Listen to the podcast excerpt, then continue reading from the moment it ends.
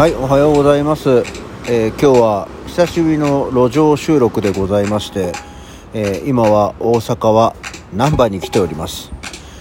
あ今さっき高速バス降りたばっかりでぐったぐたですよ。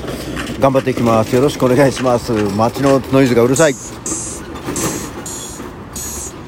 はい改めましておはようございます。10月1日、えー午前8時41分起き抜けラジオ西京一でございます。こんなわけで、えー今は大阪は難波に来ておりますね。いや結局ね昨日はさその仕事を行かずに映画を見てましてね新宿でロックンロールハイスクールというラモーンズの映画を見てきました。ちょっとこちらのまず感想からなんですけどまあいわゆるあのロジャー・コーマン制作のですねあの70年代のロックムービーだったんですけどすごく今あれですけどあの内容としてはねもう厳しい校長先生に抑圧された高校生たちがラモーンズのパンクロックの力を借りて、えー自由を勝ち取るっていうまあ定番中の定番の映画なんですけどあのねこういうのってよくあるのがさその抑圧する側の先生側とかさあの、まあ、特に今回はもう校長先生先生は一人味方になるんだけど音楽の先生が。校長先生がとても厳しく生徒たちを抑圧する。で生徒たちがそれに反発するっていうものなんだけどさこういうのってよくあるあるなのがその実はその抑圧してる先生が裏ではもっともっと悪いことをしている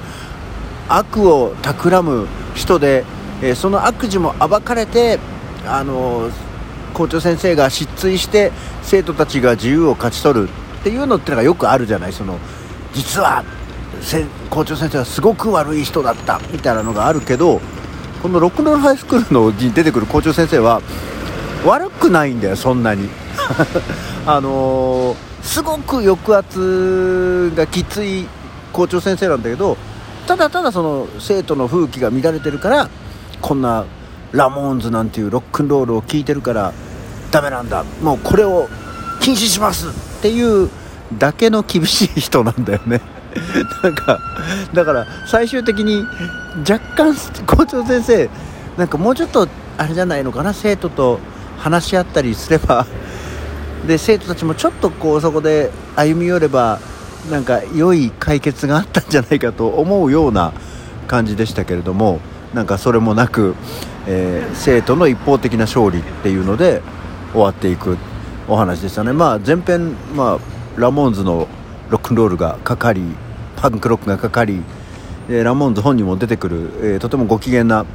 ロックムービーでしたんでねあの映画館で、えー見るの大きい音で見るのはとても楽しかったですけどでまあ別にラモーンズっていうバンドを知らない人には全くどうでもいい話だとは思うんですけどあのメインボーカルのジョイ・ラモーンっていうすごいのっぽの人がいるんですけどね。なんか常々なんとなくこの人はあのビートルズのリンゴスターに顔が似てる気がするんだよなって思ってるんだけどそういう指摘って誰もしないのかな。なんかクリソツってほどそっくりなわけじゃないんだけど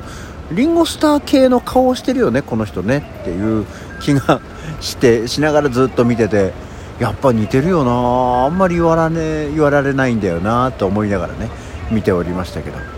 ていうのがあって、まあ、帰ってきて、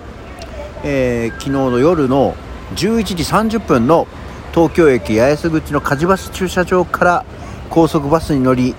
大阪にやってまいりました。あの高速バスっていうのもさ普段あれですよ。あの大体東京盛岡盛岡東京間しか乗らないんだけどあっちは大体さ11時ぐらい例えば盛岡だと11時ぐらいに出ると朝6時50分ぐらい7時前に東京駅着くんだよね。だからまあ乗って7時間7時間、まあ、8時間弱かっていうものだったんですけど、えー昨日乗ったやつ夜11時半発で、まあ、今日はちょっと早く着いたんだけど8時50分着なのね予定では。朝の。ってことはもう9時間ぐらい乗るわけですよ。で大阪東京路線っていうのはさ多分で初めてバス乗ったんだけどこの大阪に行くのに。あのちょっとは人気路線じゃん。でたくさんこうバスいろんなバスが走ってるしたくさん走ってるからあの、ちょっとはいいバスなのかなとか東名高速道路と東北道は結構違うんじゃないかなとかって思ってたんですけど、えー、何も変わらずですね、まあ、3列独立タイプのバスに乗ったんですけどね。あん変わらずやっぱりバスってこんなに入れるっけとか高速道路ってこんなガタガタだったっけっていうぐらいもう道中すっごいガタガタもう振動がねすごくて、えー、で1回目がね海老名のサービスエリアで休憩が早々にあったんであの メロンパンとか買って夜の夜中にも12時過ぎて1時ぐらいかに メロンパン食べたりしてましたけどね、はい、そんなことをしつつでもう京都に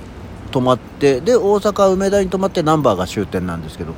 まあ、京都でね結構降りましたね。バス自体もね満席じゃなかったけども8割9割は席が埋まってまあそりゃそうだよね。金曜の夜土曜の朝着だから人気の時間帯というか人気の曜日だとは思うんでね。お値段も高くなる。金曜日なんで。で京都で大半降りてで、えーまあ、そこから1時間ぐらい乗ってね。でそうそうあの8時50分到着予定だったんですけどまあ8時35分ぐらいかには、えー、着いたのでああよかったと。で今回はね娘と2人旅行なので、えー、娘初めての高速バスっていうことでまあ多分ぐったり疲れたんじゃないかなと思っております、えー、今回はですねハードツアーなので行きも高速バスだし帰りも高速バスっていうね 地獄のようなあの私ももう年なんだからそれやめないよと思ってでも帰りのね高速バスはまたあの明日明後日の朝あ報告をしますけどちょっとねいいタイプの座席を予約したはずなんだよ。なのでそれは初めてこうシェルタイプのみたいななんかそういうちょっといいやつを取ってみたので、えー、ご報告をしたいと思いますしバス取ったって思うとね本当にああの博多号っていうのに乗りたいなと思うんだけどあの本当に福岡博多まで東京から行くやつなんだけど夜9時ぐらいに出発するんだけど朝11時ぐらいに着くやつね。